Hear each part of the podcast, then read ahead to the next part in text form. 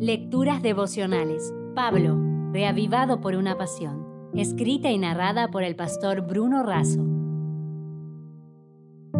24 de febrero. Aflicciones versus gloria.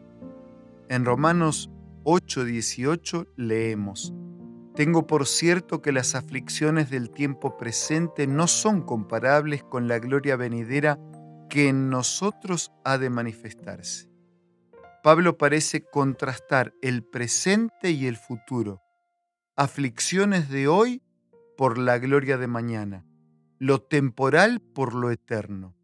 En verdad, es un contraste incontrastable e incomparable. El apóstol ya había sufrido mucho y mucho sufrimiento más le aguardaba por causa del Evangelio hasta su martirio. Igualmente, por experiencia y por revelación, Él tiene por cierto y asegura que las aflicciones son leves y pasajeras en comparación con la gloria, que es inmensa y eterna. Es como si Pablo tuviera en sus manos una antigua balanza de dos platos. En uno de ellos coloca los sufrimientos presentes y en el otro la gloria eterna. El sufrimiento es a causa del pecado.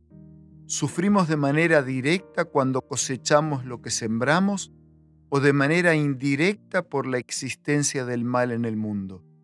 Sufrimos por enfermedad, desengaños, falta de trabajo, falta de recursos, injusticias, frustraciones, soledad, culpa, odio y todo otro dolor del tiempo presente. Podemos sufrir también por causa del Evangelio al vivir y compartir la fe, al dar testimonio de la verdad y del Señor.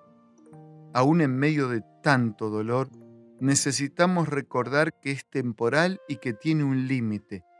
La gloria de Dios es consecuencia de la gracia, es ilimitada y eterna, pero solo en la eternidad ¿Podemos acaso tener un anticipo de esa gloria en esta tierra?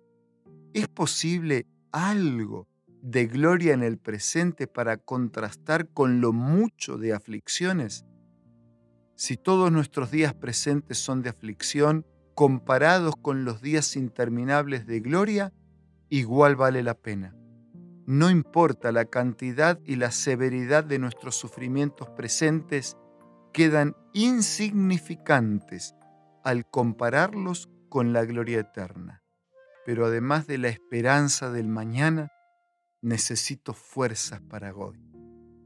La gloria que muy pronto será revelada incluye el resplandor brillante del regreso de Cristo. Los justos vivos serán transformados y los justos que descansan serán resucitados para recibir la gloria la vida de Dios para siempre. Los injustos que vivan no podrán soportar el resplandor de la gloria de la venida de Jesús. Los justos trasladados al cielo, de regreso a la tierra, compartirán la gloria de Dios por toda la eternidad. Si el dolor aprieta tu corazón y tu existencia, te recuerdo las palabras de Jesús. No solo de pan vive el hombre, sino de toda palabra que sale de la boca de Dios.